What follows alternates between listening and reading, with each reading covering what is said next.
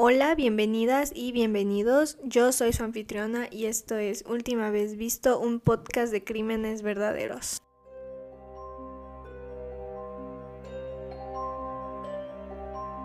Antes de empezar, como siempre, unos anuncios. Em, este episodio está saliendo tarde. Esta vez no avisé em, que iba a subir el episodio tarde.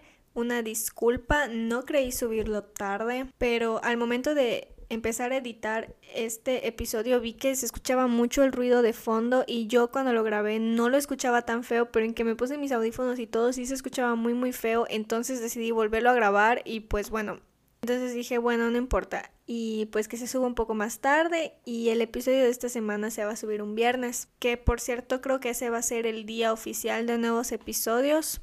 Y bueno, ahora ya podemos continuar con el episodio. Esta es la segunda parte del caso de Skylar Nice, yo no creía que este, esta segunda parte iba a quedar tan larga. La primera vez que lo grabé quedó como de hora y media. A ver si esta vez queda igual. Seguramente sí. Porque pues finalmente estaría diciendo las mismas cosas. Esta es la primera vez que hago un caso de dos partes y lo estoy grabando en días diferentes. Entonces no, a lo mejor a la próxima grabo todo de corrido y lo corto exactamente a la mitad. Pero bueno, así va aprendiendo uno, ¿no? Y bueno, sin nada más que agregar, gracias por escuchar y continuamos con el episodio.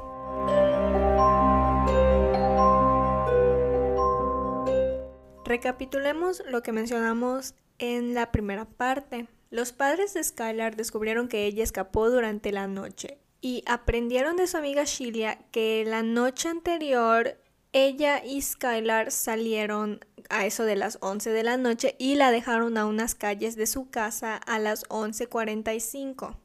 Vieron una cinta en donde observaron un auto plateado que parecía ser una camioneta al que se subió Skylar y debido a que Sheila manejaba un Camry entonces dijeron que no podía ser el auto de Sheila porque en el video parecía ser una camioneta. Además de que la hora de la grabación decía que eran como las 12.39 am, entonces no podía ser Sheila porque Sheila dejó a Skylar a las 11.45. Entonces piensan que Skylar se fue en un segundo carro, pero no saben con quién y no saben por qué. Al denunciar la desaparición de Skylar, la policía no emitió una alerta Amber ya que Skylar entró al auto de manera voluntaria y no pareciera que Skylar estuviera en peligro inmediato. Y por esto no calificaba para una alerta Amber. De hecho, el oficial cuando llegó con los NIS le dijo a Mary que le dé el fin de semana que seguramente luego aparece. Obviamente los padres de Skylar estaban enojados porque ellos sabían que su hija tenía planeado regresar a casa ya que había dejado la puerta, digo, la ventana de su cuarto entreabierta para que pueda entrar y no se llevó nada con ella. Ella tenía puestos lentes de contacto y dejó su solución para lentes de contacto y eso en su casa, dejó varias cosas importantes, entonces por eso querían una alerta a Amber porque es obvio que si bien ella entró de manera voluntaria al auto, algo le puede pasar o le pudo haber pasado. Para calificar para una alerta Amber en Estados Unidos se necesitan tener varios requisitos. El primer requisito debe ser que hay suficiente razón para creer que la persona fue víctima de un secuestro. La segunda es que la policía debe creer que la niña, niño o adolescente está en un peligro inmediato, inminente. Tercero es que hay suficiente información para describir a la víctima y el secuestro debe tener 17 años o menos y el nombre del niño, niña o adolescente debe estar incluida en un sistema de información nacional de crimen. Mientras tanto, en México, nada más para dar una comparación, se pide que la niña, niño o adolescente sea menor de 18 años y que se encuentre en riesgo inminente de sufrir daño grave a su integridad personal. También piden que exista información suficiente como nombre, edad, sexo, características físicas, señas particulares, padecimientos, vestimenta, así como la descripción de las circunstancias de los hechos, personas y vehículos involucrados, última vez que fue vista y alguna otra información relevante. Vemos que entre los dos países la gran diferencia es que en Estados Unidos piden que la policía deba creer que la niña o niño esté en un peligro inmediato inminente y que haya razón para creer que fue un secuestro. Debido a que Skylar no calificó para la alerta Amber, entonces su familia tuvo que encargarse de decirle a las personas que Skylar había desaparecido. Es decir, que la responsabilidad de darle difusión al caso de Skylar quedó completamente a responsabilidad de la familia y seres queridos de Skylar. La gente empezó a enterarse de la desaparición de Skylar gracias a Mary y Dave que le estaban informando a sus familiares y amigos lo que había ocurrido y que necesitaban ayuda para buscar. Y claro que conforme la gente se fue enterando, pues los rumores empezaron y empezaron a decir que Skylar se había escapado con alguien, que se había escapado con algún muchacho.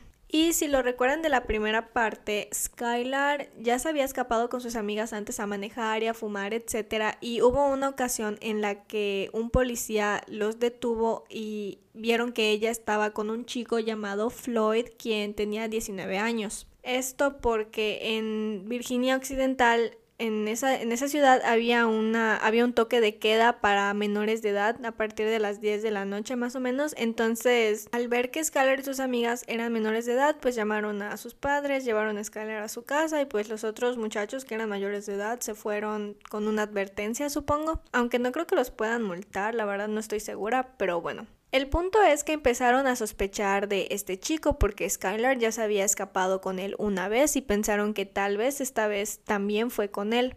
Floyd habló con la policía cuando se enteró de que Skylar había desaparecido. Le hicieron varias preguntas, eh, les preguntaron si fumaban juntos, si la vio antes de su desaparición, etc. Mary y Dave lo enfrentaron porque pensaron que él le había hecho algo a Skylar, pero él solamente dijo que extrañaba mucho a Skylar, que la quería mucho, que sí salían, pero no siempre fumaban, que muchas veces solamente salían a manejar y platicar porque Skylar lo escuchaba. Eran muy buenos amigos y Mary entonces vio que a Floyd realmente le dolía la desaparición de Skylar, que sí era su muy buena amiga, entonces le dijo a la policía que dejen de sospechar de él, o bueno, más bien le dijeron a la policía que ellos no sospechaban de él, no desconfiaban de él, y pues como la policía no pudo encontrar nada en contra de él, entonces em, no fue un sospechoso. Pero ahora tenían que buscar a alguien que sí fuera un sospechoso, pero no había alguna razón para sospechar de algún chico, ya que Skylar nunca había tenido novio. Skylar parecía solamente enfocarse en sus estudios y nunca mostró ningún interés serio en tener relaciones o tener sexo.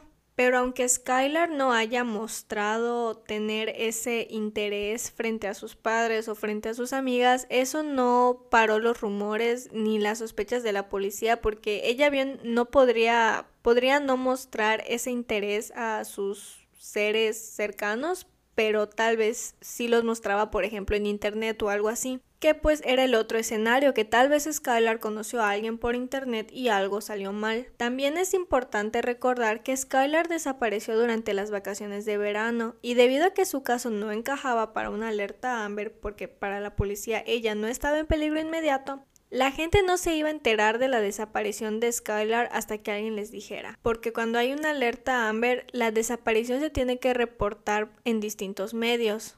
Por ejemplo, actualmente me parece que en los teléfonos, si hay alguna alerta Amber cerca de ti, te llega o un mensaje de texto o una notificación diciéndote hay una alerta Amber, el vehículo es tal y tal para que la gente se entere y esté al pendiente. Y pues también están los anuncios en la radio, en la televisión, en las redes sociales, etc. En cambio, cuando es una desaparición como esta, que piensan que fue una desaparición voluntaria, entonces pues no hay tanta difusión por parte de los medios. Entonces, Shilly empezó a avisarle a los amigos de Skylar que ella estaba desaparecida.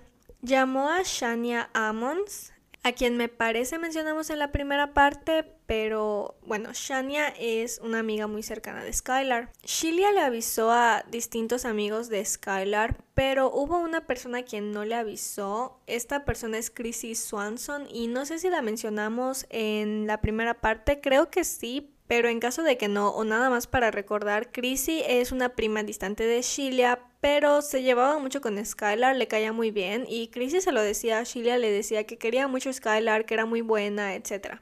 Bueno, Pues Sheila no le contó a Chrissy, de hecho Chrissy se tuvo que enterar por Facebook, ya que una amiga de Chrissy le mandó mensaje diciéndole, oye, ¿sabes acerca de esto? etcétera. Y pues Chrissy se sorprendió de que Sheila no le haya dicho, pero al final lo importante es que se enteró, no importa cómo, y de inmediato ella empezó a ayudar a la búsqueda, imprimió copias del volante con la información de la desaparición de Skylar, y también fue a buscar a Shania y a Sheila para ir a buscar a Skylar a Fairview, que fue la calle en donde Skylar fue vista por última vez.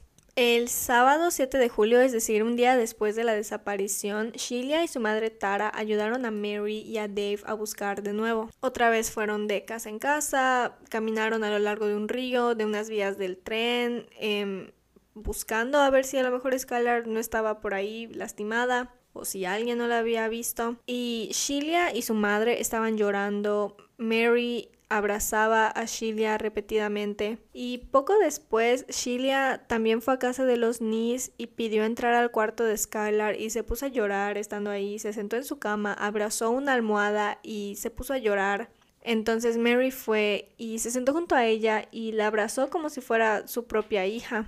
Pues recordemos que Sheila y Skylar se conocen desde pequeñas, entonces prácticamente sí eran como hermanas. Sheila ayudó mucho a buscar a Skylar a diferencia de Rachel, aunque en su defensa Rachel estuvo, si no mal recuerdo, dos semanas en el campamento religioso. De hecho, ese día 7 de julio, el día después de la desaparición de Skylar, em, Rachel se fue a al campamento. Aún así, la búsqueda de Skylar recibió mucha ayuda, completos extraños que se unían a la búsqueda, ya que su tía Joan se encargó de visitar diversos lugares y organizar muchas búsquedas en donde se reunían muchísimas personas y caminaban por un montón de calles pegando volantes, preguntándole a la gente si sabían algo, si habían escuchado algo, etc. Sheila también llamaba a Mary diario para preguntarle sobre la desaparición y sobre la investigación policial. Estaba muy preocupada sobre si la policía había escuchado algo o si la policía había descubierto algo que pueda dar con el paradero de Skylar y traer a su mejor amiga a casa. Fue el 9 de julio, es decir, tres días después de la desaparición de Skylar, que una de las tres estaciones de noticias locales habló acerca de la desaparición y también se habló de la desaparición en una estación de radio y el 10 de julio un diario escribió una nota acerca de la desaparición. Entonces el caso estaba empezando a obtener tracción y estaba empezando a tener atención por parte de los medios. También hubieron diversas publicaciones en Facebook como la de la prima de Skylar que dijo que su prima Skylar había desaparecido, pero que ella y su familia esperaban que solamente era Skylar saliendo con unos amigos y regresando en un par de días porque según su prima Skylar era salvaje, pero Skylar no era así, creo que esto igual lo dijimos en la primera parte. Skylar sí salía mucho y quería que la gente la vea de cierta forma y así parecía ser por sus publicaciones en redes sociales donde se veía que salía mucho, pero ella realmente era muy tranquila y le gustaba salir mucho con sus amigas, quienes sí eran un poco más salvajes o alocadas que ella, pero yo creo que a ella por eso le gustaba porque ella no era así, pero estando con ellas podía como que dar esa imagen y, y pues obviamente también se divertía. Y obviamente mientras los familiares y amistades de Skylar buscaban, la policía también lanzó su investigación oficial. El caso fue primeramente atendido por un oficial llamado Bob McCauley, quien fue despachado a la escena después de la llamada al 911 de Dave Neese pero debido a que él era un oficial de medio tiempo, entonces le dieron el caso a una oficial llamada Jessica Colbank, quien ya había manejado casos de adolescentes um, juveniles que habían desaparecido de casa. Entonces ella ya estaba muy familiarizada con este tipo de casos, pero la gran diferencia entre el caso de Skylar y los otros casos que ella había manejado es que Skylar era la primera en no regresar a casa después de unas horas. Colbank entonces ingresó los datos de Skylar a una plataforma del FBI. Cuando Colbank ingresó los datos de Skylar, los agentes del FBI locales se enteraron de la desaparición de Skylar y se involucraron en el caso. Los oficiales del FBI estaban trabajando en una investigación al sur de Morgantown. Em, estaban investigando un caso de una niña de 3 años llamada Alaya, quien desapareció de su hogar el 2011 pero lamentablemente nunca fue encontrada. Y al tener ahora esta desaparición un año después, pensaron que tal vez era obra de una misma persona. Y aunque pensaban que podría ser de una misma persona, estas desapariciones primero tenían que descartar a las personas que son más cercanas a Skylar. Entonces empezaron entrevistando a su amiga Shilia y a su madre Tara. Ellas fueron entrevistadas el 9 de julio mientras ellas estaban pasando el tiempo en su garage. Esto a Colbank le molestó y fue cuando a Colbank le empezó a caer mal Shilia, que spoiler alert, um, Colbank le cae muy mal Shilia debido a su actitud. Colbank dijo que se le hizo muy raro que Shilia esté ahí relajada en su garage, nada más pasando el tiempo mientras su mejor amiga esté desaparecida. Entonces le preguntó a Skylar por sus tweets, ya que Skylar había mandado una serie de tweets antes y pues querían saber de qué se trataba, pero le dijo que no sabía absolutamente nada sobre sus tweets, no sabía para quién eran dirigidos, ya que en esos tweets Skylar se veía muy molesta. Esos tweets los vamos a mencionar después. Y bueno, después Colbank preguntó acerca de posibles intereses románticos y fue ahí cuando Sheila mencionó a Floyd, de quien ya hablamos, y a Dylan Conaway. Mientras Colbank estaba ahí, se dio cuenta del auto de Sheila y pensó que era el auto de la grabación lo vio muy similar. Entonces Colbank circuló el auto, lo vio de cerca y todo. Yo creo que estaba esperando a ver si Shilia tenía alguna reacción, si se ponía nerviosa o algo, pero Shilian la verdad no tuvo ninguna reacción según los autores del libro. Entonces Colbank no pensó mucho de eso y tal vez solo se parecía el auto. Pero Colbank todavía seguía sospechando de Shilia ya que pensó que su historia era un poco rara. No entendía por qué dejar a Skylar a cuatro cuadras de su hogar cuando la fueron a buscar cerca. Pero Shilia solamente le dijo que Skylar se había molestado y pidió que la dejen lejos. Y la historia de Shilia fue que ella y Rachel llegaron a buscar a Skylar y después de eso se mantuvieron manejando por las calles de Star City, platicando, fumando, hablando de los problemas de Rachel y su novio, hablando de los problemas de Skylar y su novio, hablando de cosas de adolescentes. Durante el viaje Skylar se veía molesta, entonces pidió que la dejen a unas calles de su casa, pero para esto Skylar no ofreció explicación y Sheila tampoco.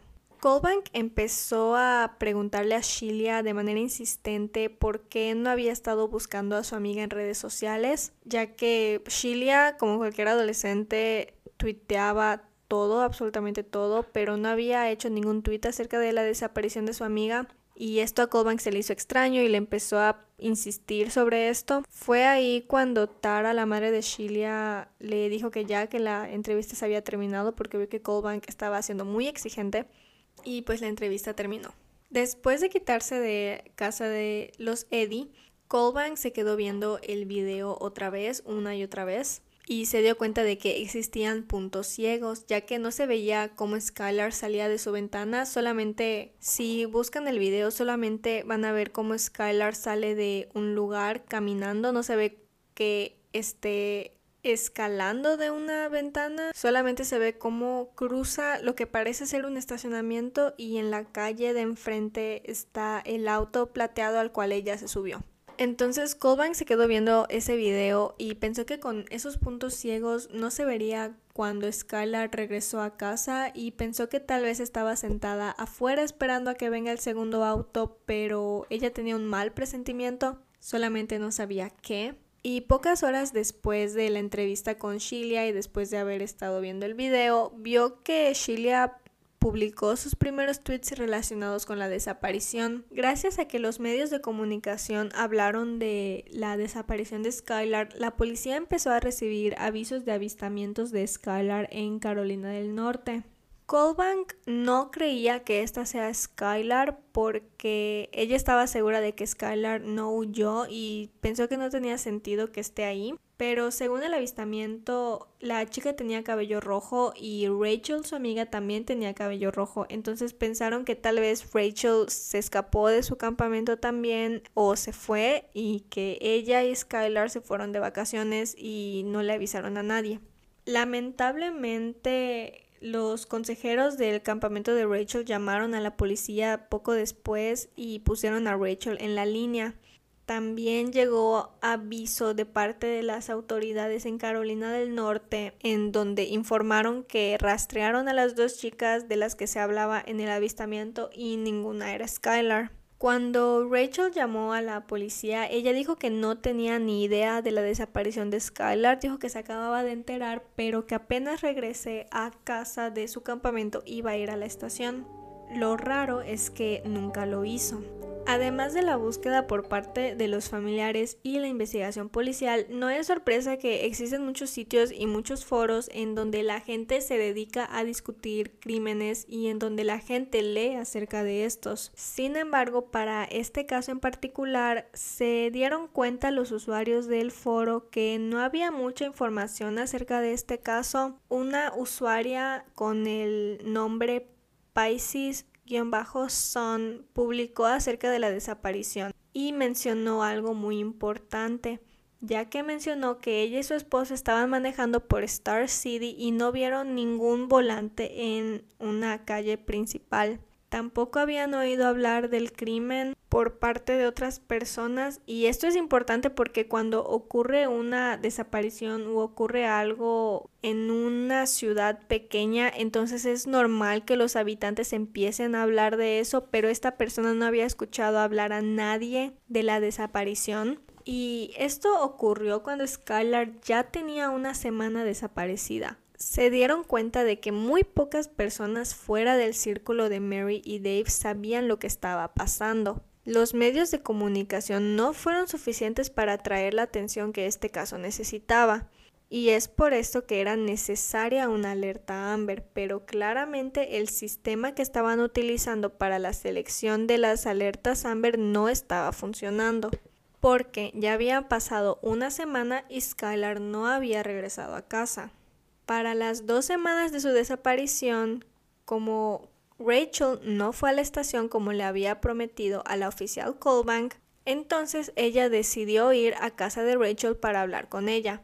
Era 19 de julio y Patricia, la madre de Rachel, no entendía por qué querían hablar con su hija ya que Rachel no estaba en la ciudad el día que Skylar desapareció y la oficial Colbank le dijo a Patricia que Rachel fue una de las últimas dos personas en ver a Skylar. Las últimas dos personas que ellas conocían porque no sabían quién estaba en ese segundo auto. Patricia no sabía que su hija se había escapado para verse con Skylar y Sheila y por eso no sabía por qué la estaban entrevistando.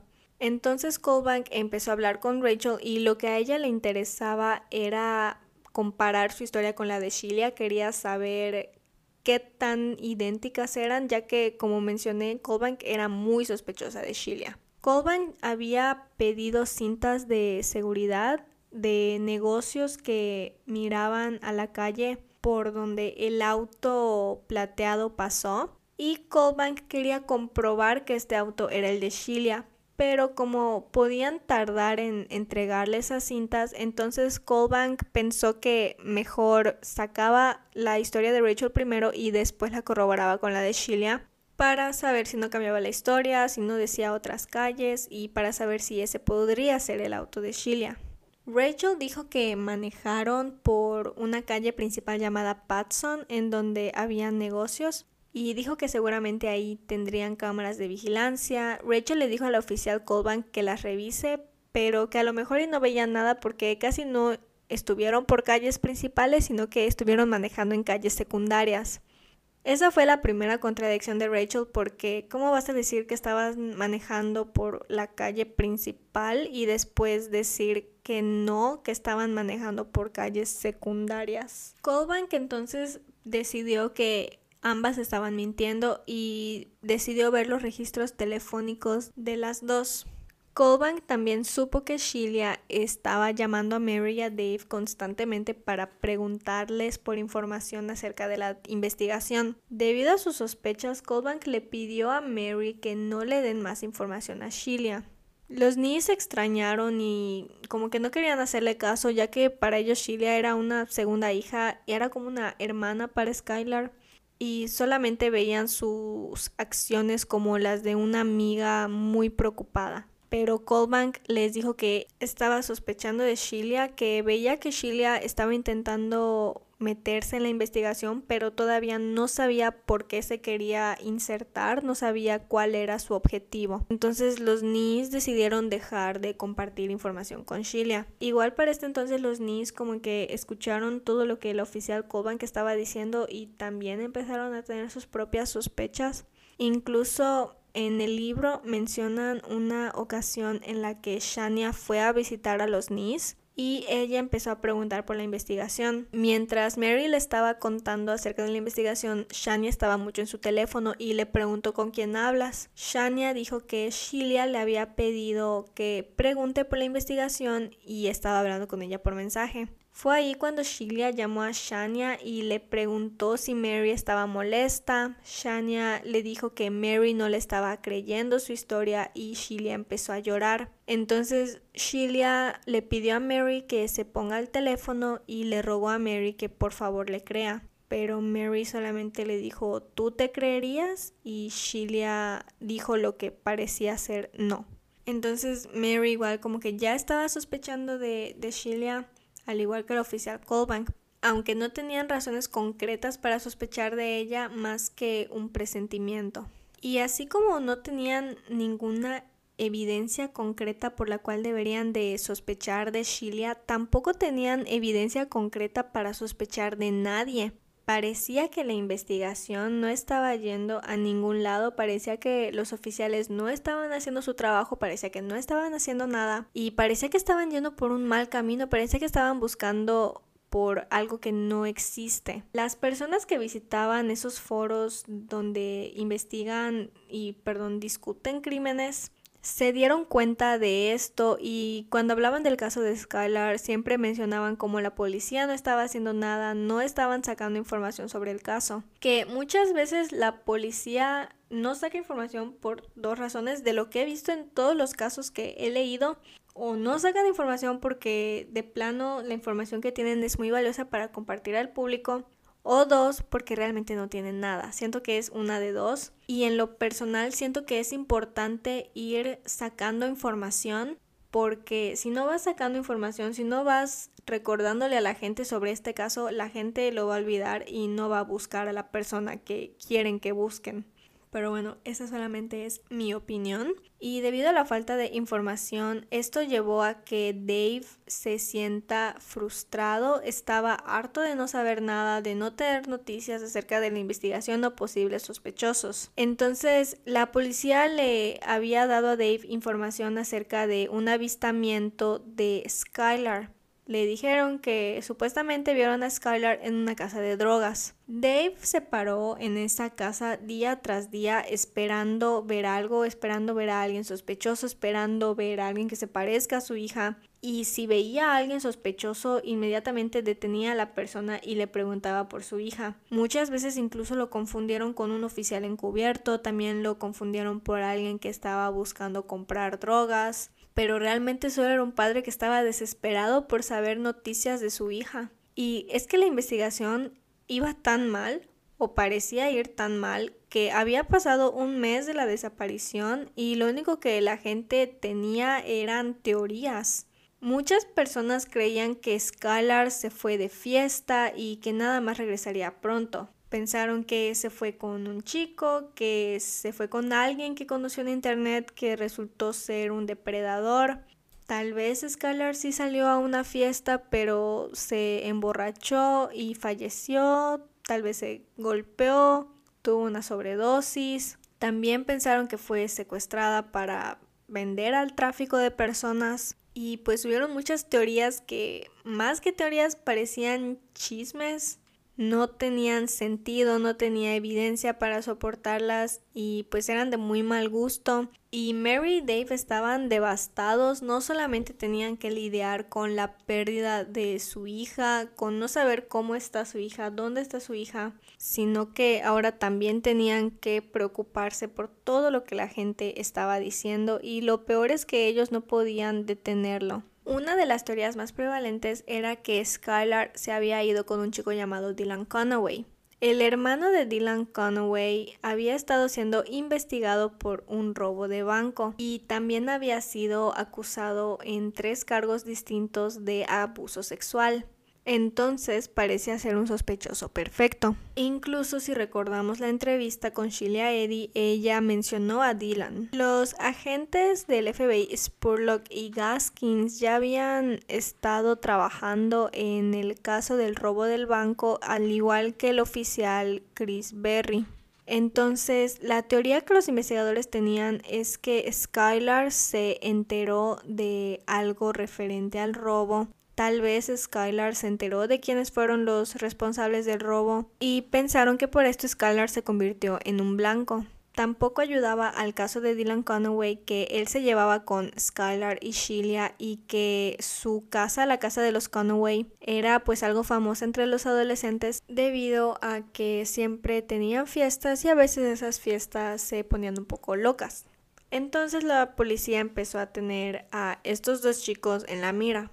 Como cinco semanas después de la desaparición de Skylar, una estación local mencionó a una segunda adolescente perdida en Star City. Entonces, ¿será posible que realmente había alguien culpable de estas tres desapariciones? ¿Será que hay algún asesino serial o algo así? Pronto salió a la luz que esto no era así, ya que la adolescente en cuestión, Elise Nix, apareció al día siguiente, ya que había estado en casa de un amigo y resultó ser un caso típico de una adolescente que se salió de casa. Entonces, la idea de que fue una misma persona la que causó la desaparición de Skylar y la de Alia el año anterior se estaba debilitando, dejando a los Conaway de nuevo como la teoría principal. Faltaban pocos días para que regresen las clases y todos esperaban que Skylar regrese para el primer día de clases. Durante este tiempo hubieron muchos posts en el grupo de Facebook llamado Team Skylar. Varias amistades de Skylar empezaron a publicar imágenes de ella con Skylar pidiendo que regrese o solamente Em, texto donde pedían que regrese. El único problema es que como era un grupo público, entonces cualquiera podía entrar y habían más de 3.000 miembros. Poco después empezaron los problemas. Unas personas llamadas los Hunts, Jennifer Hunt y su hijo, quien por cierto Jennifer Hunt es prima de Dave, pero me parece que es prima lejana, no son cercanos. En fin, ellos le quitaron a Mary y a Dave sus poderes de administrador del grupo, ya que este grupo pasó de ser un grupo de apoyo para los seres queridos y familiares de Skylar y pronto se convirtió en el origen de los peores chismes y calumnias. Respecto a la investigación y obviamente Dave y Mary estaban súper molestos y súper ofendidos, entonces querían sacar a las personas que hagan acusaciones fuera de lugar y que den teorías y chismes estúpidos.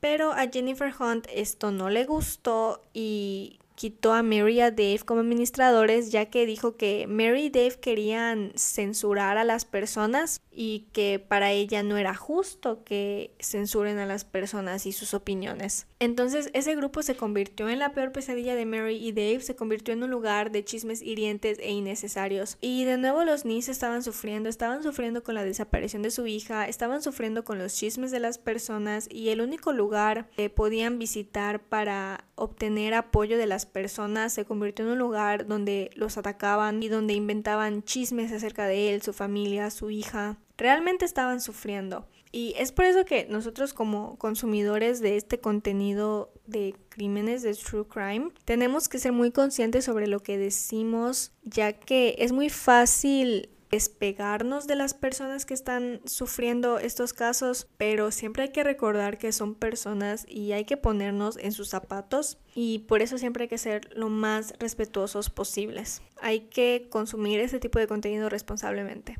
Pero bueno, esa es discusión para otro momento. Mary y Dave solamente podían ver cómo personas levantaban acusaciones sin sentido hacia ellos ya que empezaron a decir que era culpa de Mary y Dave que Skylar se haya ido, empezaron a decir que Dave estaba abusando de Skylar, empezaron a decir que Skylar estaba embarazada y que era su padre el padre de su bebé. Eran chismes completamente asquerosos y retorcidos y obviamente no tenían ni pies, o sea, eran chismes completamente sacados del aire, por no decir otra cosa. Y aparte de chismes por completos desconocidos, esta tal Jennifer Hunt, quien recordemos es familiar de Dave, publicaba cosas de la investigación que no tenía por qué saberlas. Por ejemplo, Dave había entregado a la policía un USB en donde se encontraban unos libros de supervivencia. Y en ese libro me parece que estaba escrito cómo sobrevivir si te escapas o cómo escapar sin que te encuentren, algo así. Pero el punto es que Jennifer se enteró de eso y lo publicó en Facebook diciendo que Skylar había utilizado ese libro para huir y que estaba muy asustada de regresar a casa. También hubo otra ocasión después de que los NIS fueron a la estación de policía estatal, fueron a preguntar por la investigación, fueron a reclamar por la investigación ya que estaban muy molestos de que no estaban recibiendo noticias nuevas, fueron a decir que pareciera que no están investigando la desaparición de su hija y Mary estaba inconsolable, se puso a gritar, se puso a llorar y fueron escoltados fuera del edificio. Después de este incidente, Mary y Dave le contaron a sus amistades que habían sido sacados del lugar, pero pronto después Jennifer Hunt publicó en Facebook que no fueron escoltados, sino que ellos mismos se fueron porque sabían que estaban siendo investigados, que la policía estaba desconfiando de ellos y sus intenciones, y que Skylar estaba con amigos. También en otra ocasión Jennifer compartió que Mary y Dave ahora eran sospechosos, entonces esta mujer no los dejaba en paz, era imparable con sus teorías de conspiración y a causa de esto Mary y Dave estaban preocupados, tenían miedo de que ese grupo rompa su relación ya que al leer todo esto de que ah, fue culpa de Dave porque él le hizo esto a Skylar, que no sé qué, aunque no fuera cierto, Mary empezó a cuestionarse y pues Dave igual empezó a cuestionarse de que qué tal si fue algo que ella dijo, qué tal si fue algo que él dijo y pues tenían miedo de que al final ese grupo como que los ponga en contra del, del otro. Entonces, para evitar esto, crearon un grupo nuevo en donde ellos iban a ser los administradores y se iban a asegurar de que no pase lo que pasó con el grupo anterior. Pronto llegó el 16 de agosto y fue el primer día de clases. Skylar todavía no aparecía. Su ausencia era palpable ya que uno estaba acostumbrado a ver a Sheila, Skylar y Rachel juntas todo el tiempo, pero ahora de repente ya no eran tres, solamente eran dos. Y muchos sabían de la desaparición de Skylar, muchos, muchos estudiantes, muchos adolescentes, pero muchos maestros no sabían de la desaparición de Skylar. Incluso en el libro cuentan una ocasión en la que un maestro estaba pasando lista para la asistencia y dijo el nombre de Skylar. Fue ahí cuando un estudiante le dijo que no, que no estaba y el profesor dijo, ah, bueno, pues tenemos nuestra primera ausente del día. Y fue en ese momento que el chico le dijo, no, lo que pasa es que está, está desaparecida. Y el maestro como que se quedó en shock y una chica en clase empezó a llorar. Pareciera que para mucha gente este fue como que el momento en el que se dieron cuenta de que Skylar tal vez no regrese a casa. Skylar era una niña muy responsable y le importaban mucho sus estudios y si ella se hubiese ido de casa por voluntad propia o hubiese estado de fiesta como muchos incluso todavía pensaban, ella ya habría regresado para retomar las clases. Por su parte, Daniel, el mejor amigo de Skylar, tenía una misión. Él quería romper a Rachel. Él estaba convencido de que Rachel y Sheila sabían algo que no estaban diciendo. Entonces él empezó a atosigar a Rachel. Constantemente le preguntaba por Skylar y por lo que pasó, pero claro, Rachel nunca le contestó nada. Pero Daniel no estaba a punto de rendirse. Los policías recibieron cintas de seguridad de un negocio llamado Sheets, donde observaron que a las 12.39 un auto similar al del video apareció en la calle del negocio. Vieron cintas de diferentes calles y todo se alineaba a la perfección.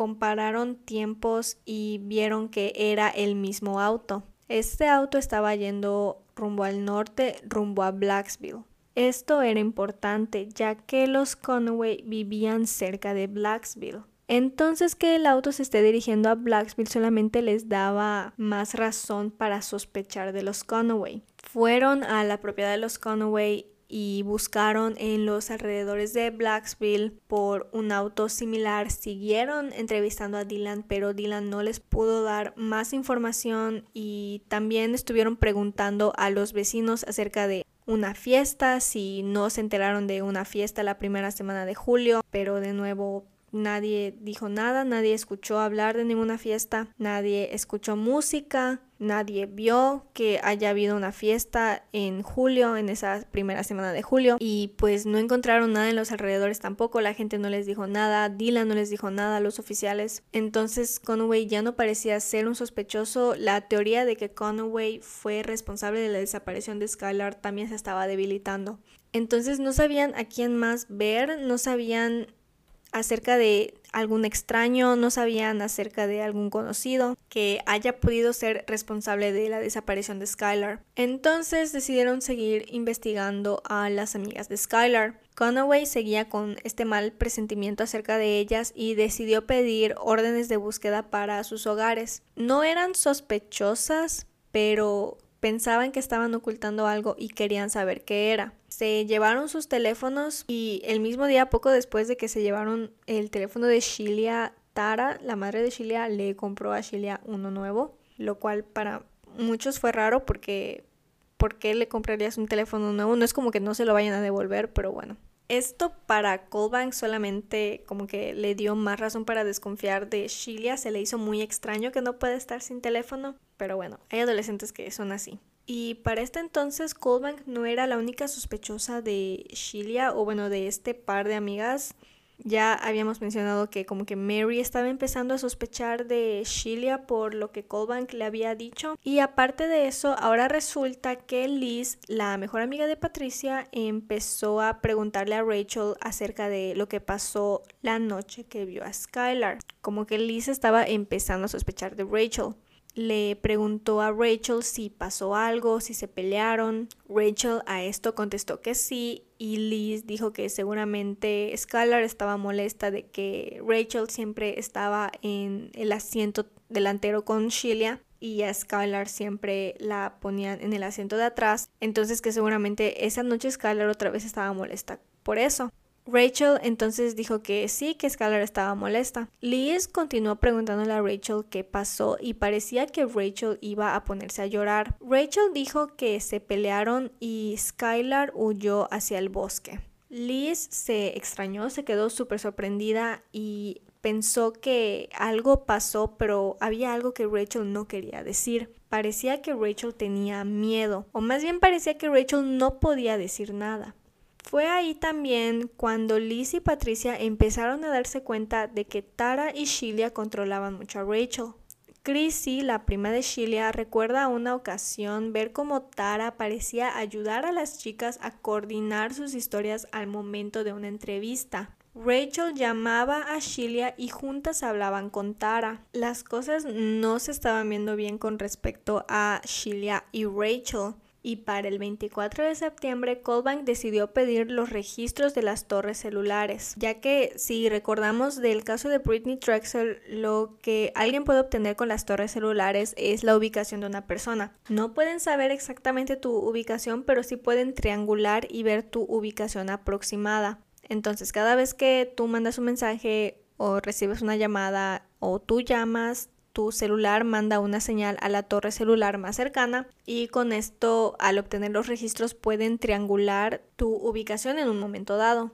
Cuando llegaron los registros de las torres celulares, Colbank vio que las chicas estaban mintiendo, ya que según ellas fueron a buscar a Skylar a las 11 de la noche. Pero según los registros de las torres celulares, a las 11 de la noche, Sheila y Rachel estaban texteando y no estaban en el mismo lugar y esto se vio porque sus teléfonos mandaron señales a torres em, celulares distintas. Entonces uno puede ver claramente que Sheila y Rachel están mintiendo. ¿Pero por qué? El 23 de septiembre, la tía de Dave publicó en el grupo de Facebook un post, una publicación defendiendo a Mary Dave. En esta publicación pedía respeto, incluyó que los niños lloran diario y no tienen ni fuerza para comer y pidió por favor que olviden los chismes y que el único enfoque del grupo sea encontrar a Skylar. Poco después de este post, Jennifer Hunt publicó que Skylar estaba sana y salva y que iba a compartir la verdad con el público pronto. Dave y Mary estaban más que molestos. Esta mujer se había encargado de ensuciar el nombre de los Nis y de acusarlos de hacerle algo a su hija como para que ahorita diga de que está sana y salva y que pronto va a regresar. Entonces pareciera que se armó una pelea en Facebook entre los adultos y no eran solamente los adultos los que estaban peleando, mientras los adultos peleaban en Facebook, los adolescentes peleaban por Twitter. Daniel no dejaba a Rachel en paz y pareciera no ser el único ya que pronto se crearon cuentas de Twitter llamadas Snyder28Josie y Mia Bar 8 cuya misión era molestar a Rachel y a Sheila por Twitter hasta que quiebren. Publicaban varias indirectas hacia ellas dos, por ejemplo, una de ellas siendo a las mejores amigas no les gusta responder preguntas acerca de su culpa, dando a entender que Rachel y Sheila tenían culpa de algo que le pasó a Skylar. Y también empezaron a sospechar de Chrissy, de la prima de Sheila, ya que decían que ella tenía que saber algo entonces como que se dividió en grupos, había gente que creía que Sheila y Rachel estaban mintiendo, había gente que creía que no estaban mintiendo, que estaban siendo sinceras, pero que estaban nerviosas nada más porque su amiga estaba desaparecida, que estaban muy tristes y por eso no parecían ser honestas siempre. Sin embargo, Daniel por su parte siempre se mantuvo en el lado de las personas que estaban convencidas de que Sheila y Rachel estaban mintiendo. Como mencionamos en la primera parte, Rachel era conocida en la escuela por ser muy talentosa, cantaba muy bien y actuaba, le gustaba mucho actuar y esto se mostraba porque ella siempre estaba en las obras escolares y este año no era la excepción. Ella y Daniel estaban en la misma obra escolar y él aprovechaba los ensayos para seguir atosigando a Rachel. En un ensayo, Daniel le empezó a preguntar a Rachel por qué esta vez en particular dejaron a Skylar lejos de casa. Ya habían escapado juntas un montón de veces y siempre la dejaban en la puerta de su casa porque esta ocasión específica la dejaron tan lejos. Llevaba casi seis semanas atosigando a Rachel y un día en octubre Rachel se quebró y empezó a gritar, le dijo necesitas dejar de decirle a todos que sé cosas. Daniel le dijo que así es, que ella está ocultando algo, que solo tiene que confesar y Rachel se, se puso a llorar. Muchas personas vieron como Rachel estaba batallando con la obra y con todo lo que estaba pasando. Rachel estaba empezando a quebrarse y la gente lo estaba viendo. Esto solo empeoró cuando el 3 de noviembre Rachel y Sheila se enteraron de que distintos estudiantes fueron llamados para dar su testimonio acerca del caso. La policía no sabía que Rachel y Sheila lo sabían, pero el día siguiente Sheila tuiteó. No hay nadie en esta tierra que pueda conmigo y Rachel, y si no lo crees, estás equivocado. No sería la primera vez que Sheila parecía no burlarse, pero hablar con la policía desde sus redes sociales ya que hubo una ocasión en agosto también donde ella subió una foto al grupo de Facebook de Skylar en donde dijo que quisiera saber todo lo que las personas creen que ella sabe, pero que no sabe nada y que solo quiere que su mejor amiga regrese a casa. Entonces Sheila siempre se mostraba como que muy segura frente a la policía, siempre parecía como que se intentaba burlar de, de la policía o como que se creía muy, muy chingona, ¿no? Y para la, podría decir, suerte de Sheila, una de las personas llamadas a testificar fue Chrissy, quien después de dar su testimonio llamó a Tara y a Sheila y les contó lo que le preguntaron y les dijo que ninguna pregunta fue fuera de lo común, que eran cosas pues bastante básicas. Tara después le dijo a Chrissy que Sheila había dicho que esa noche estaban en Brave en Brave queda a 6 kilómetros de Blacksville. Chrissy se quedó helada, ella sabía exactamente dónde quedaba eso, era un lugar oscuro, pequeño, alejado. Empezó a preguntarse sobre qué más mintió Sheila. Sheila había dicho que la noche que salieron con Skylar se quedaron manejando en las calles de Star City. Entonces, ¿qué hacían tan lejos? Y es que el viaje es de 20 minutos aproximadamente. Si realmente fueron por Skylar a las 11 de la noche y llegaron a las 11.45 y solamente el viaje es de 20 minutos, entonces ahí son 20 minutos de ida y 20 minutos de, de regresar. No tenía sentido. Chrissy también recordó una vez en septiembre que Tara le dijo que si Sheila tuviera un pasaporte, ellas ya no estarían ahí. Fue entonces que Chrissy empezó a dudar seriamente acerca de Sheila y su historia. Si Sheila mintió sobre eso, ¿sobre qué más está mintiendo?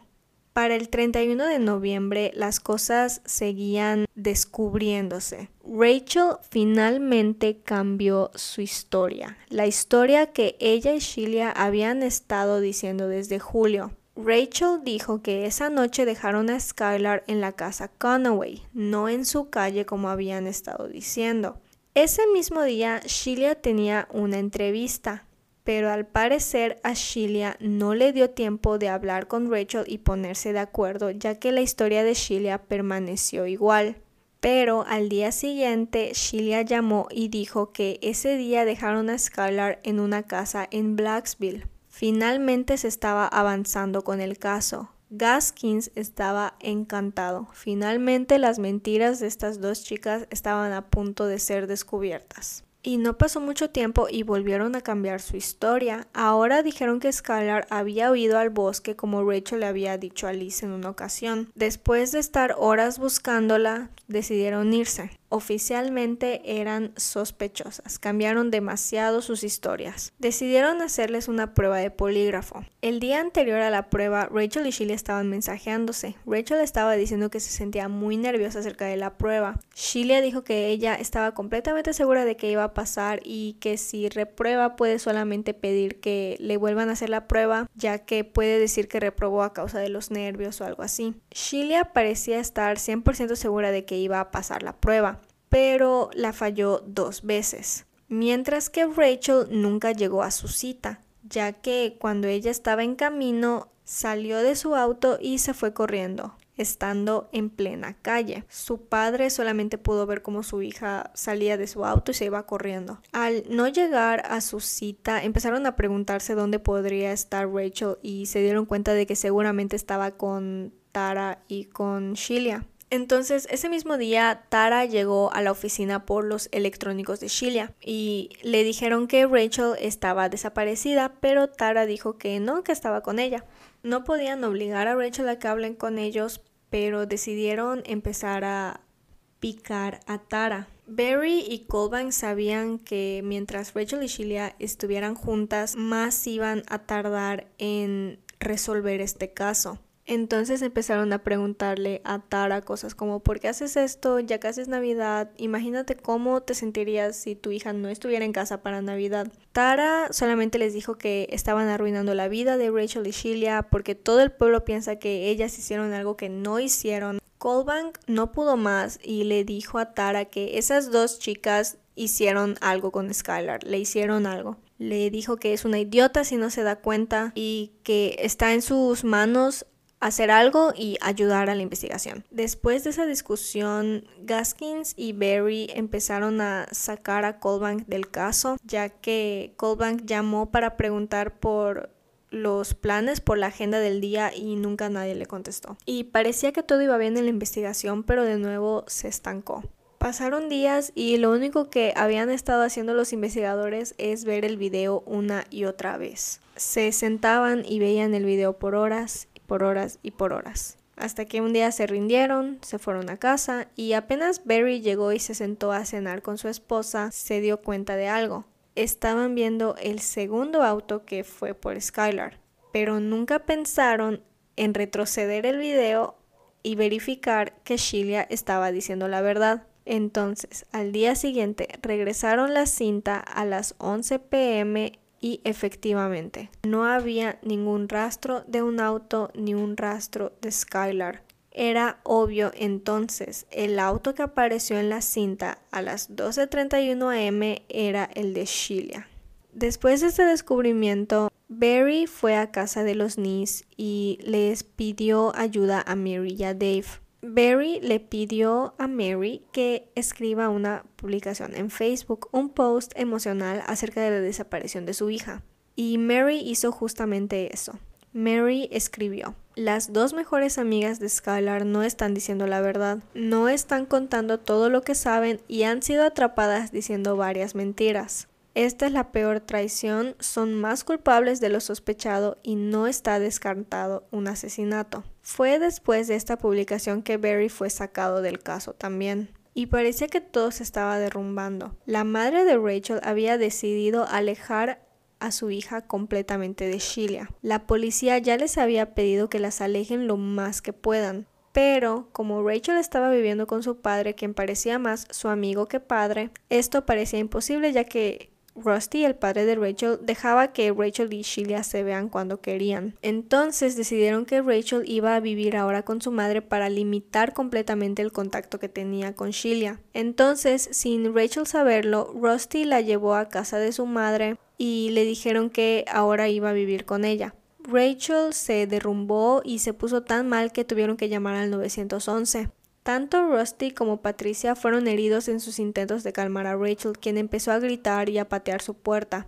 Fue tanta la conmoción que tuvo que ser llevada al hospital y la cara de Rachel quedó hinchada y con marcas, al igual que la de su madre. El 29 de diciembre, Patricia llamó y dijo que estaba en un hospital psiquiátrico y que no iba a poder asistir a su entrevista con el FBI. Le dijeron a Patricia que apenas sea dada de alta, la lleve con ellos y no la lleven a casa sabían que tenían que hablar con Rachel antes de que Sheila lo haga. Entonces, después de estar cinco días en el hospital psiquiátrico, el 3 de enero del 2013, Rachel salió del hospital y tomó un polígrafo. Al llegar al lugar, Rachel estaba temblando y dijo a los oficiales, necesito un bote de basura, probablemente vomite. Iniciaron las preguntas del polígrafo. ¿Hubo una fiesta? No. ¿Tuvo una sobredosis? No. ¿Se ahogó? No. Entonces, ¿qué pasó? La apuñalamos. Sheila y yo la apuñalamos. ¿Ustedes mataron a Skylar Nice? Sí. Tengo una cicatriz. ¿Quieren verla?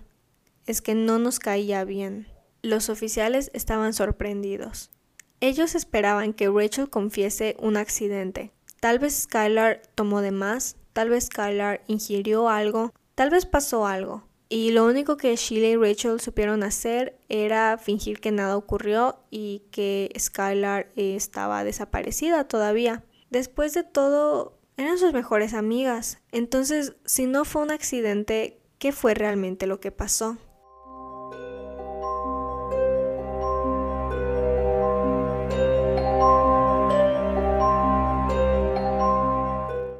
El 5 de julio a las 10.48 pm, Skylar Nice tuiteó. Tú haciendo mierda así es la razón por la cual nunca confiaré completamente en ti. Este es el tweet que estaba referenciando Colbank en la entrevista con Sheila. Pareciera que este tweet sería para sus amigas, pero aunque fuera para ellas, Skylar siguió mensajeándose con ellas dos. Estaban intentando estar bien. Sheila y Rachel le dijeron a Skylar que querían verla, ya que Rachel se iba a ir a su campamento y no la podrían ver después de mucho tiempo. Prometieron no pelear, pero Skylar estaba aprensiva. La relación que tenía con sus amigas estaba dando las últimas y no sabía cuánto tiempo más iba a durar. Poco después, a las 11 de la noche, Skylar accedió. Pensó que ella y Sheila podrían regresar a ser lo que antes eran. Entonces, a las 11:15 pm, Skylar retuiteó su último tweet. Lo único que hago es esperar. El 6 de julio a las 12.31 am, Skylar salió con Sheila y Rachel para hacer lo que siempre hacían, manejar, platicar, fumar. Se escapó por su ventana y se subió al Toyota Camry de Sheila. Skylar estaba en el asiento trasero. Estaban yendo hacia Blacksville sobre la ruta 19 e iban a doblar cuando de repente frenaron porque había un policía. Se dieron la vuelta y antes de que el oficial se diera cuenta se dieron la vuelta. Siguieron manejando hacia adentrarse al lugar. Skylar había accedido porque creyó que iban a manejar un rato, hablar y fumar, etc. Fueron a un lugar oscuro, un lugar que Skylar conocía bien, porque ya habían ido a fumar ahí. Pero lo que Skylar no conocía es que en la cajuela había ropa limpia, toallas de papel, cloro, una pala y oculto en la ropa de Sheila y Rachel un cuchillo. Salieron del auto y caminaron. Sheila dio el porro que iban a fumar y se dio cuenta de que su encendedor no funcionaba. Skylar ofreció ir por el suyo. Fue ahí cuando Rachel y Sheila contaron. Una, dos, tres. Y a la cuenta de tres empezaron a apuñalar. Skylar intentó correr, pero no pudo. Rachel la tacleó y ambas quedaron en el suelo. Rachel y Sheila continuaron haciendo lo que estaban haciendo pero Skylar logró tomar el cuchillo de Rachel y producirle una cortada de casi 8 centímetros arriba de su tobillo derecho. Lo último que Skylar le dijo a sus amigas fue ¿por qué? Y esa es la pregunta que todos tienen. ¿Por qué? Y uno tiene que ver los eventos previos al asesinato de Skylar para intentar contestar esta pregunta. Ya sabemos que Skylar y Sheila peleaban mucho. Skylar siempre tuvo un temperamento fuerte, pero pareciera que empeoró después de empezar a llevarse más y más con Sheila, después de que Sheila se mude cerca de Skylar. Además de las peleas con Sheila, hubo una época en la que se lanzaban muchas indirectas por Twitter. Y según por el historial de tweets, el 16 de agosto del 2011 ocurrió una gran pelea en casa de Rachel. La pelea fue tal que la madre de Rachel se despertó y la separó.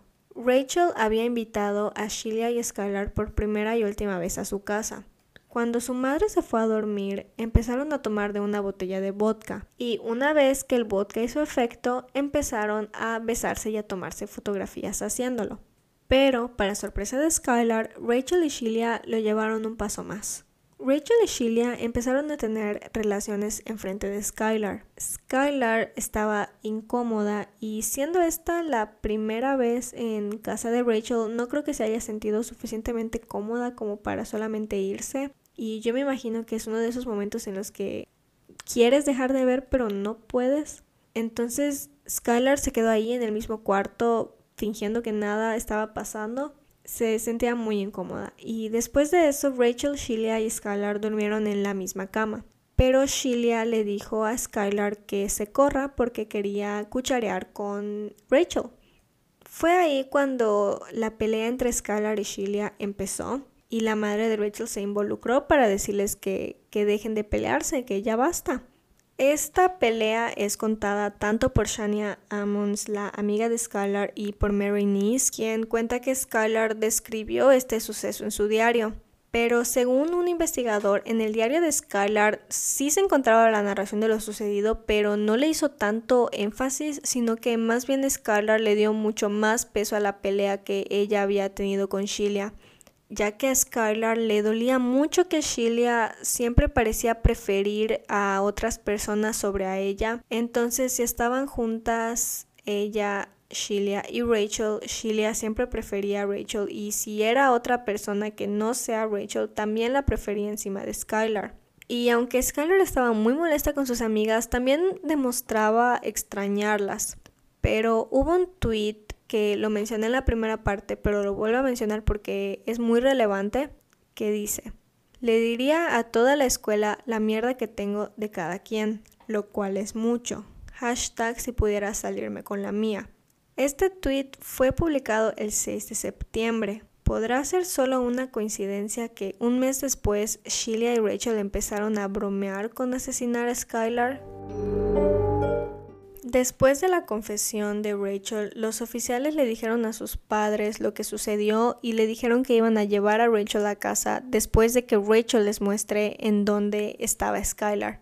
Rachel les había dicho dónde estaba el cuerpo, pero no podía decirles dónde estaban las cosas que utilizaron porque Sheila se encargó de tirar esas cosas y no sabía dónde estaban. Lo malo es que como estaban en enero había muchísima nieve y no podían buscar tenían que esperar a que la nieve se derrita. Entonces, para no quedarse sentados en lo que se derretía la nieve, pensaron en intentar sacarle a Sheila una confesión.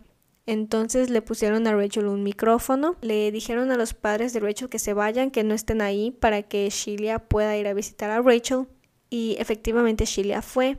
Era la primera vez que Sheila y Rachel se veían desde que Rachel fue internada y Sheila había intentado ir a visitar al hospital pero no la permitieron ya que Patricia exigió que las visitas sean solamente familia, nada de amigos. Entonces Obviamente Sheila apenas pudo ir a ver a Rachel fue. El micrófono de Rachel estaba oculto en un reloj y pareciera ser que Sheila se dio cuenta ya que le dijo a Rachel, lindo reloj, nunca te había visto con reloj antes. Y claro, pudo haber sido solamente una observación y tal vez no una sospecha seria, pero durante toda la plática Sheila no dijo nada incriminante.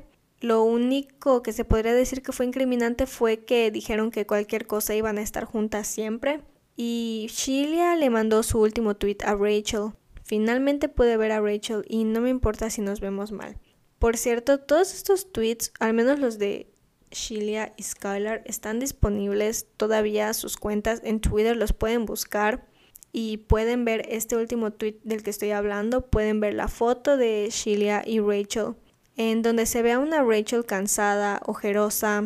Realmente Rachel se estaba quebrando y fue por eso que la policía quería hablar con Rachel antes que con Sheila porque sabían que Rachel era la más débil de las dos, por decirlo de alguna manera. Fue después de este encuentro que le prohibieron a Sheila tener cualquier tipo de comunicación con Rachel. El 4 de enero, tres oficiales aparecieron con órdenes de cateo. Sheila llamó a su madre quien fue a casa y vio que en las órdenes de cateo decía asesinato. Sheila no dijo nada y mientras tanto en la cocina habían dos agentes abriendo cajones, tomando fotografías y recolectando cuchillos. También se estaban llevando el auto de Sheila.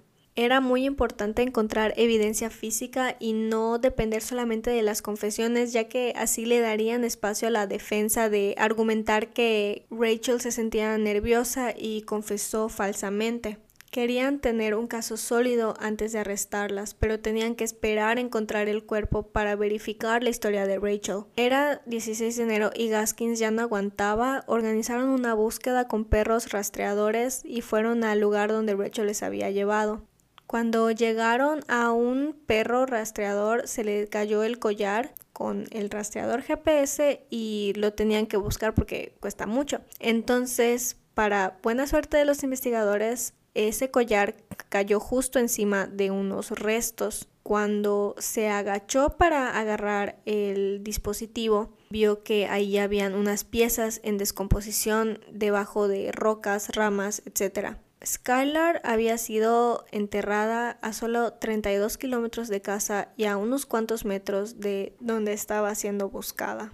Reconocieron la ropa de Skylar, era lo poco que podían reconocer pero la primera vez que encontraron restos faltaba la cabeza y el cráneo no fue encontrado hasta una segunda búsqueda. Durante el cumpleaños de Skylar, el primer cumpleaños de Skylar sin ella, el 10 de febrero, la familia de Skylar organizó un evento para recordarla, el cual tuvo muchísima asistencia. Fue tanta la gente que su apartamento no podía contener a la cantidad de personas que fueron y fue ese mismo día que Tom, un señor, un hombre que trabaja en el ayuntamiento, le dijo a Dave lo que había escuchado. Había escuchado unos rumores de que Rachel confesó a asesinar a Skylar junto con Sheila y que efectivamente los restos que encontraron ese día en enero eran de ella. Ese día soltaron linternas hacia el cielo por Skylar. Los invitados prendieron sus velas, las sostuvieron y dejaron que floten en el cielo. Dave estaba conmovido y no podía aceptar que de nuevo tenga que pasar por esto frente a todas estas personas. Finalmente, el 13 de marzo se hizo pública la información. Skylar Nees había sido encontrada sin vida. Los amigos de Skylar no lo podían creer. Daniel, el mejor amigo de Skylar, se encerró en su habitación y lloró por días. Shania Ammons tuvo que ser sacada de la escuela y no le permitieron conducir a casa porque estaba muy afectada. Shania iba a otra escuela, entonces no sabía mucho acerca de los rumores y coincidentemente ese día ella tenía una cena con Shilia en donde discutieron lo que pasó. Shilia le preguntó a Shania, ¿quién crees que fue? Y Shania contestó, no lo sé. Después de su confesión, Rachel invitó a su amiga Wendy a una pijamada. Le dijo que la policía atrapó a Sheila y que iría a la cárcel. Rachel le dijo que seguramente Sheila dejó a Rachel en su casa y regresó. Dijo que no podía creer que durante todo este tiempo fue amiga de una asesina y pensó que tal vez ella pudo haber sido la víctima o sería la siguiente. Y debido a que Rachel confesó, ella había, había accedido a un acuerdo, ella se iba a entregar a la policía y se iba a declarar culpable de asesinato. Pero poco antes de entregarse, Rachel eh, estaba diciendo que cuando la policía limpie su nombre, ella se iba a ir a Canadá o Inglaterra y que iba a empezar una nueva vida. Pero el primero de mayo Rachel se entregó y se declaró culpable de asesinato en segundo grado. Tara y Shilia no tenían idea de esto. Ellas estaban desayunando en un lugar llamado Cracker Barrel y uno de los investigadores llamó a Tara para preguntarle dónde estaban y ella dijo que estaban desayunando y de inmediato preguntó si necesitaba contactar a su abogado. El oficial dijo que sí y contactó a otro oficial que se encontraba cerca del lugar para que cierren el restaurante y que nadie entre y que nadie salga. Justamente cuando llegaron los investigadores, Shilia y Tara estaban queriendo salir, estaban en el estacionamiento y ahí mismo Shilia fue arrestada.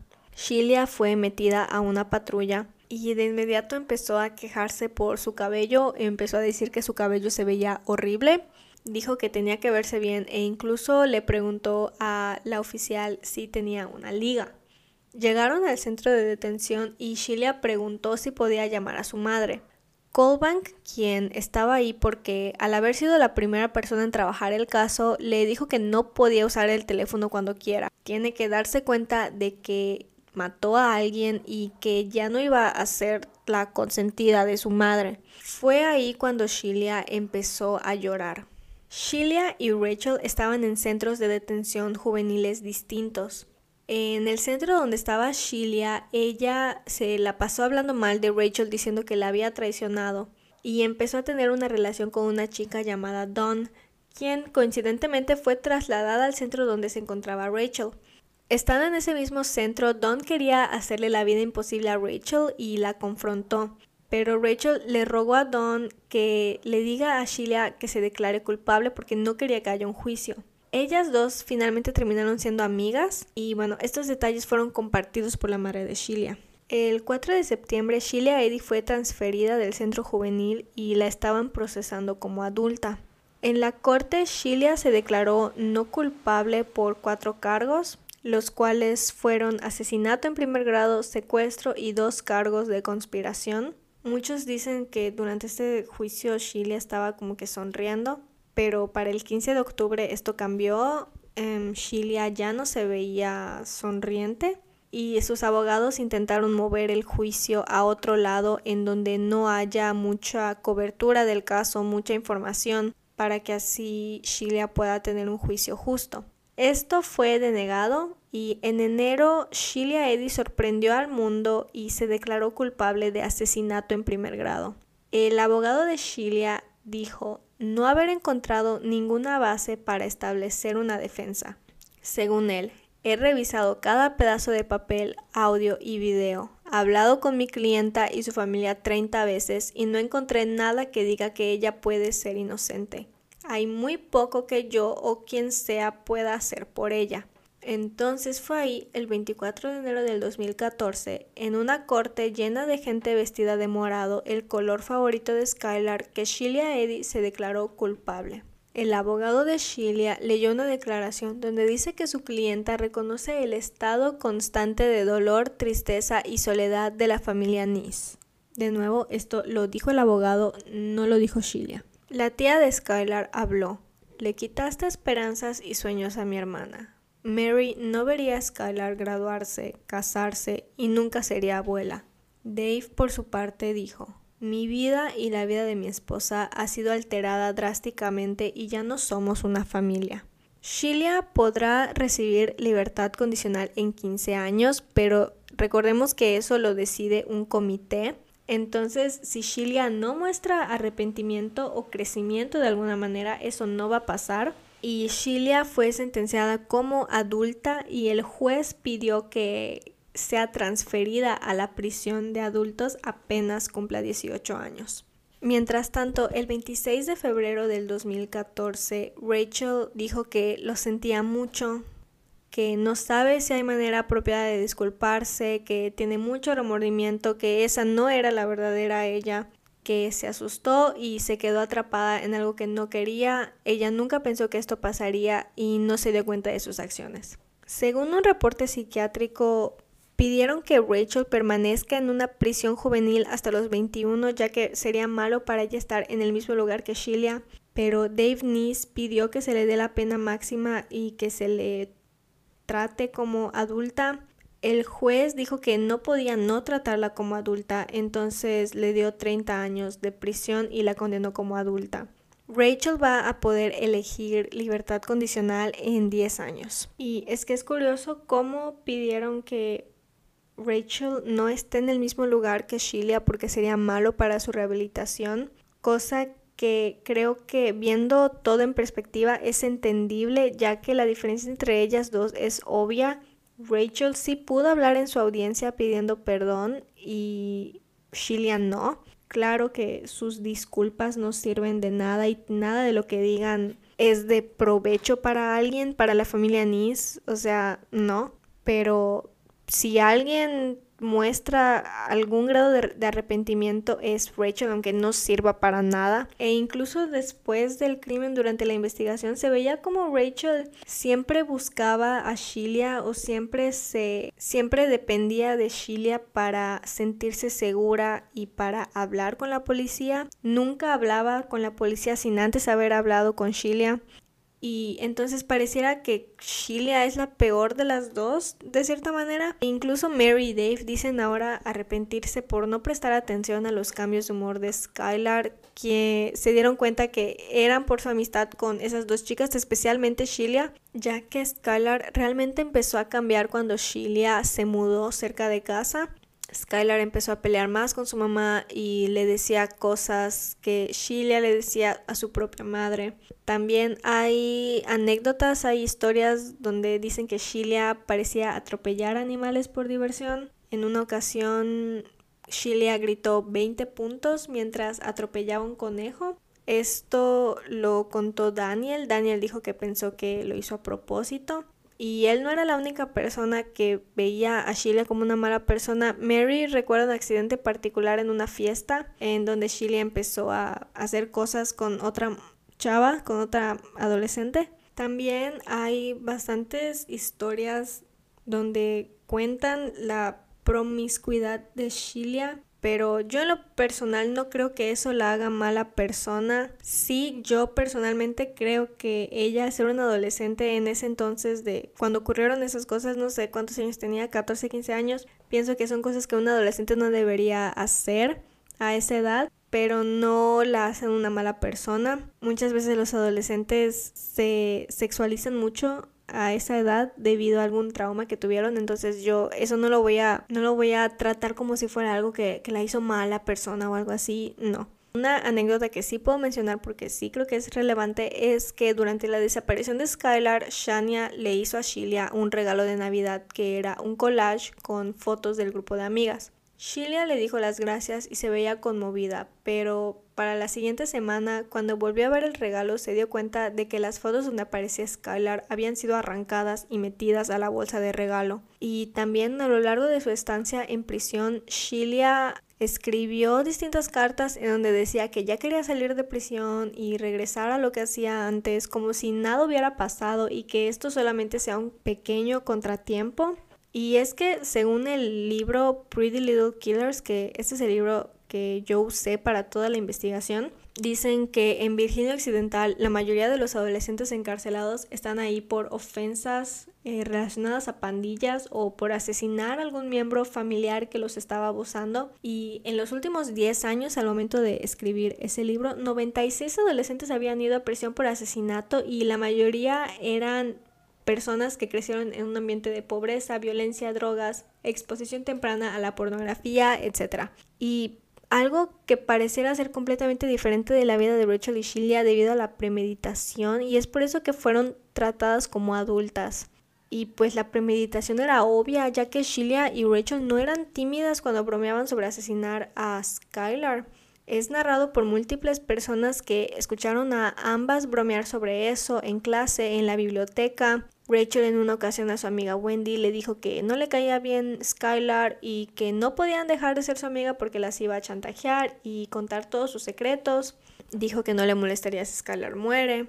En otra ocasión en clase de biología, Sheila Eddie le preguntó a un chico llamado Nick si sabía cómo deshacerse de un cuerpo que porque querían saber qué hacer con Skylar. Y según otros estudiantes también escucharon comentarios negativos de las dos chicas sobre Skylar y en una ocasión Sheila preguntó con qué tipo de ácido se puede desintegrar un cuerpo. Según el maestro, él no escuchó nada de esto, pero según otros estudiantes, el maestro sí lo escuchó y las mandó a la dirección. Y pareciera que todo se iba a quedar en broma si recordamos el testimonio de Rachel donde dijo que ella nunca pensó que esto pasaría.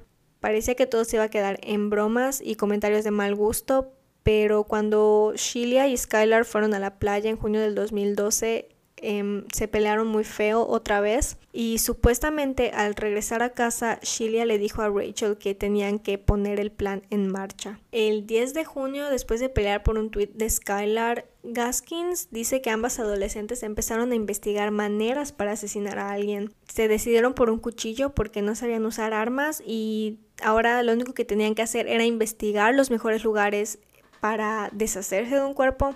Pensaron incluso dársela a unos cerdos en alguna granja, pero pensaron que mejor al final sería llevarla a un lugar alejado y oscuro en donde nadie pensaría que ella esté. Y pareciera que aún no sabemos por qué. Muchas personas piensan que es por el tweet de Skylar, ya que pensaron que a lo mejor Skylar iba a destapar su relación y para protegerse de esto decidieron deshacerse de ella como si no fuera una persona. Y debido a que Shania Ammon sabía lo de Sheila y Rachel, entonces es muy probable que Skylar sí le dijo a alguien más. Tal vez no le dijo solamente a Shania o tal vez sí.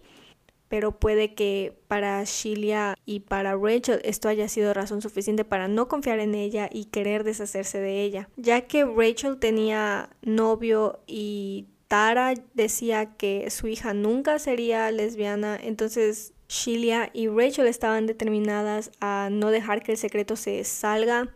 No sé de dónde sacan que Skylar las iba a chantajear. Y es que al final no tiene sentido que hayan tenido miedo de que Skylar las delate porque cuando el novio de Rachel la fue a visitar a la prisión, ella le confesó lo que le hicieron a Skylar y dijo que lo hicieron porque eh, ella sabía, Skylar sabía de la relación entre Rachel y Sheila.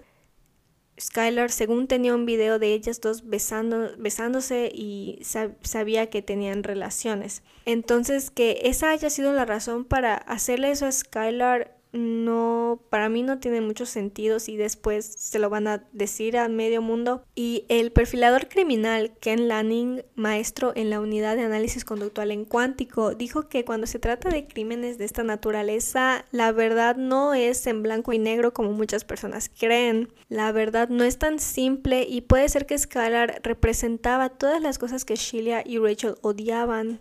O incluso puede ser que Skylar actuó de tal manera que hizo que Sheila y Rachel sintieran la necesidad de asesinarla. También dijo que brutalizar a esta persona y asesinarla de manera tan violenta muestra la rabia que se tenía a lo que ella representaba, porque fue un acto muy extremo, muy exagerado, se está hablando de 30, 50 puñaladas. Es demasiado y esto muestra que era verdaderamente personal y habían sentimientos profundos y personales hacia ella.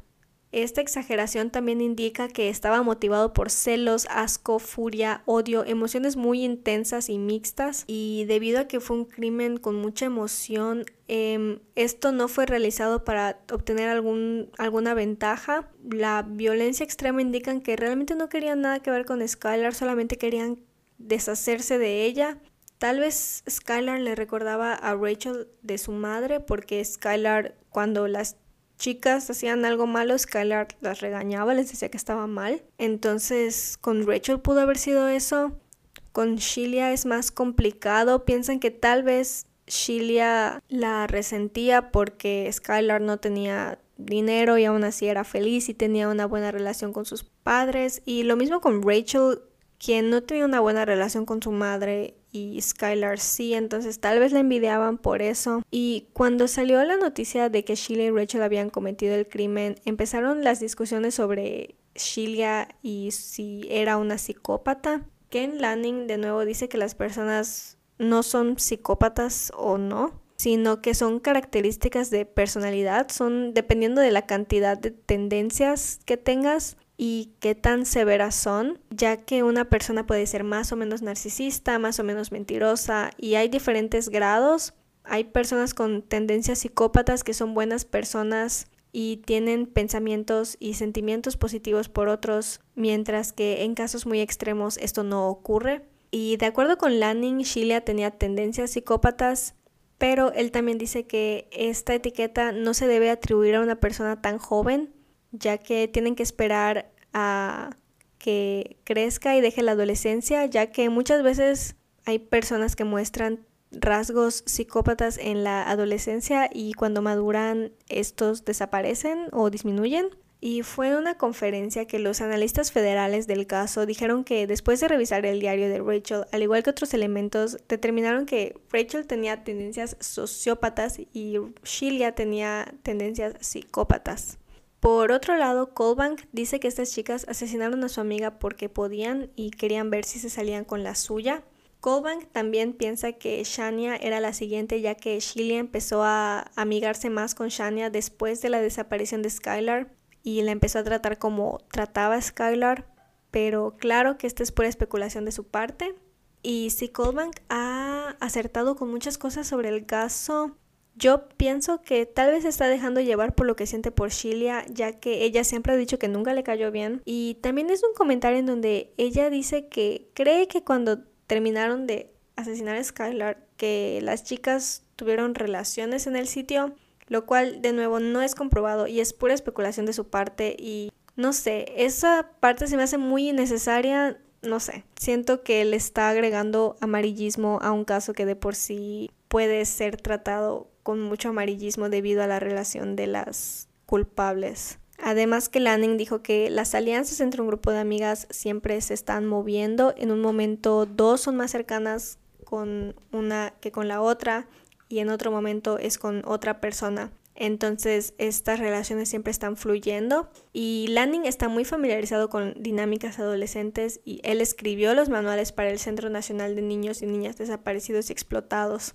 Lanning también dijo que las alianzas sociales entre adolescentes son volátiles e intensas y por lo que vio de la relación de estas tres chicas, eventualmente dos chicas terminarían haciendo algo que no harían por sí solas. Y es que parece increíble que esto pasó, dos chicas que aparentaban ser buenas personas hagan esto a su mejor amiga. Skylar perdió la vida por algo que pareciera ser mala suerte. Ella no tenía por qué desconfiar de sus amigas. Era cierto que mucha gente le estaba advirtiendo lo que ellas decían a sus espaldas, pero ella nunca lo creyó no creo que lo haya querido creer. Ella quería mucho a esas dos chicas y ella no tenía ni idea, no creo. Skylar tenía toda la vida por delante. Ella quería ser una abogada, quería ayudar a, las personas, quería ayudar a sus padres. Skylar se merecía mucho más y ahora sus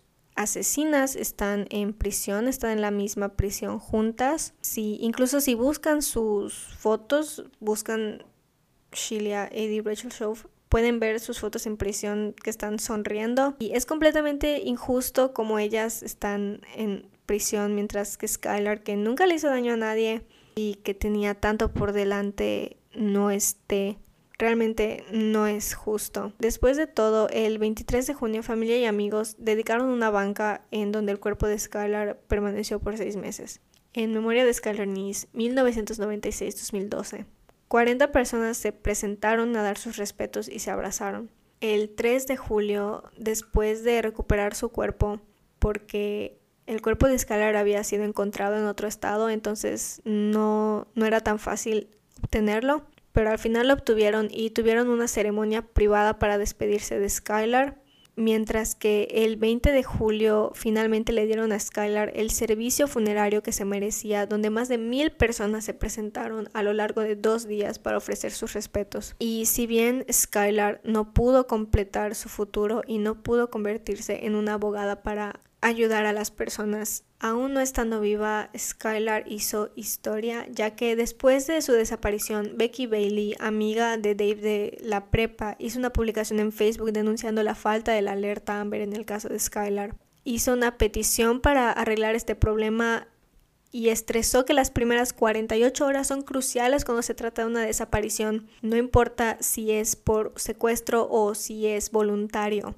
En unos cuantos meses la petición recaudó 23.000 firmas y la ley Skylar entró en vigor después del descubrimiento del cuerpo. Dave dijo que esta ley necesitaba aprobarse para otros niños, niñas y adolescentes que puedan estar en peligro. Explicó que era crucial que la policía contacte al sistema de alertas Amber independientemente de la circunstancia de la desaparición. La ley Skylar se aprobó con unanimidad y ahora se utiliza en varios estados para ayudar a reformar sus propios sistemas de alerta Amber.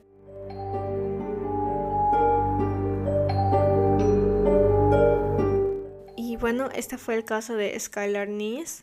no sé si se note, a lo mejor y sí, pero tengo la voz cansada. Este ha sido el episodio más largo que he grabado.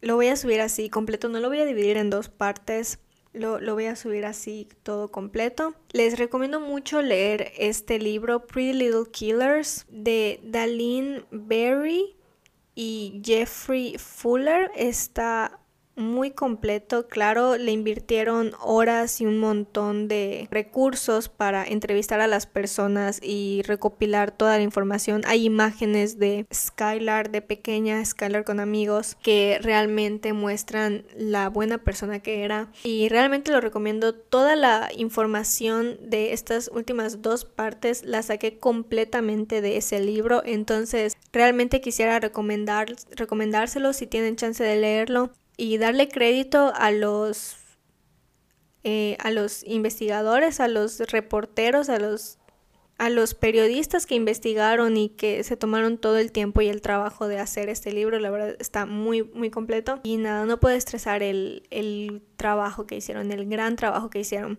y se merecen todo el crédito. Yo solamente leí el libro y tomé notas y ahora se los estoy contando. Muchas gracias si escucharon todo. Espero sigan escuchando y espero verlos en el siguiente episodio. Hasta luego, yo soy su anfitriona y esto es Última vez visto, un podcast de crímenes verdaderos. Bye.